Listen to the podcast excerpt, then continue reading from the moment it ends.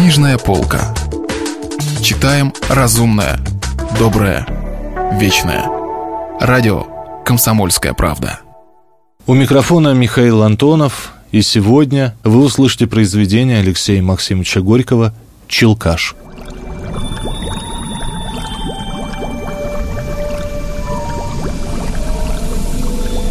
Челкаш очнулся, толкнул Гаврилу от себя, хрипло сказал «Поди прочь». «Брат, прости, это дьявол меня», дрожа шептал Гаврила, целуя руку Челкаша. «Иди, ступай», — хрипел тот. «Сними грех с души, родной, прости». «Уйди ты, уйди к дьяволу!» Вдруг крикнул Челкаш и сел на песке. Лицо у него было бледное, злое, глаза мутные, закрывались, точно он сильно хотел спать. Чего тебе еще? Сделал свое дело, иди. Пошел. И он хотел толкнуть убитого горем Гаврилу ногой, но не смог и снова свалился бы, если бы Гаврила не удержал его, обняв за плечи. Лицо Челкаша теперь было в уровень с лицом Гаврилы. Оба были бледны и страшны. «Фу!» — плюнул Челкаш в широко открытые глаза своего работника. Тот смиренно вытерся рукавом и прошептал — что хошь делай. Что хошь делай, не отвечу словом, прости для Христа. От гнуса.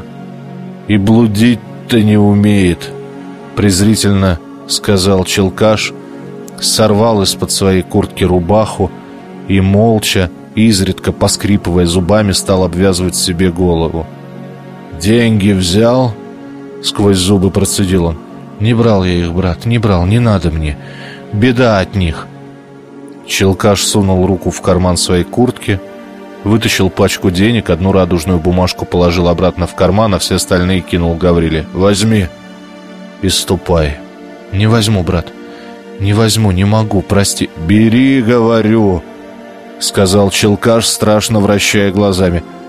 «Прости». «Тогда возьму», — робко сказал Гаврила и пал в ноги Челкаша на сырой песок, щедро поливаемый дождем. «Врешь. Возьмешь гнус», — уверенно сказал Челкаш, и с усилием, подняв его голову за волосы, он сунул ему деньги в лицо. «Бери, бери! Недаром работал. Бери, не бойся. Не стыдись, что человека чуть не убил. За таких людей, как я, никто не взыщет. Еще спасибо скажут, как узнают. На, бери!»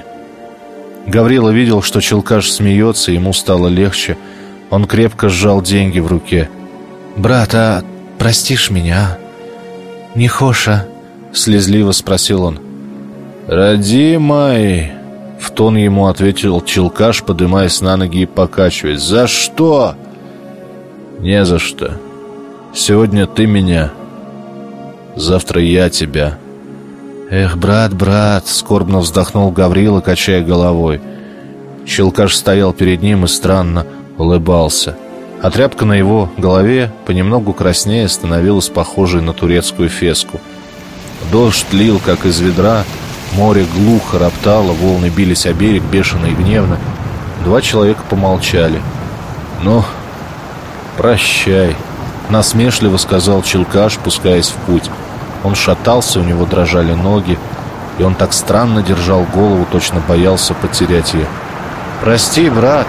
— еще раз попросил Гаврила. «Еще!» — холодно ответил Челкаш, пускаясь в путь. Он пошел, пошатываясь и все поддерживая голову ладонью левой руки, а правой тихо дергая свой бурый ус. Гаврила смотрел ему вслед до поры, пока он не исчез в дожде, все гуще лившим из туч тонкими бесконечными струйками и окутывавшим степь непроницаемой стального цвета мглой. Потом Гаврила снял свой мокрый картуз, перекрестился, посмотрел на деньги, зажатые в ладони. Свободно и глубоко вздохнул и, спрятав их за пазуху, широкими твердыми шагами пошел берегом в сторону противоположную, той, где скрылся Челкаш. Море выло, швыряла большие тяжелые волны на прибрежный песок, разбивая их в брызги и пену. Дождь ретиво сек воду и землю, ветер ревел. Все вокруг наполнялось воем, ревом, гулом. За дождем не видно было ни моря, ни неба. Скоро дождь и брызги волн смыли красное пятно на том месте, где лежал челкаш. Смыли следы челкаша и следы молодого парня на прибрежном песке. И на пустынном берегу моря не осталось ничего в воспоминании о маленькой драме, разыгравшейся между двумя людьми. Это был рассказ Алексея Максимовича Горького «Челкаш».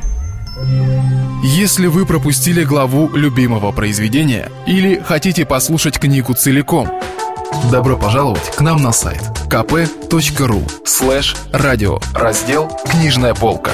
Книжная полка. Читаем разумное, доброе, вечное.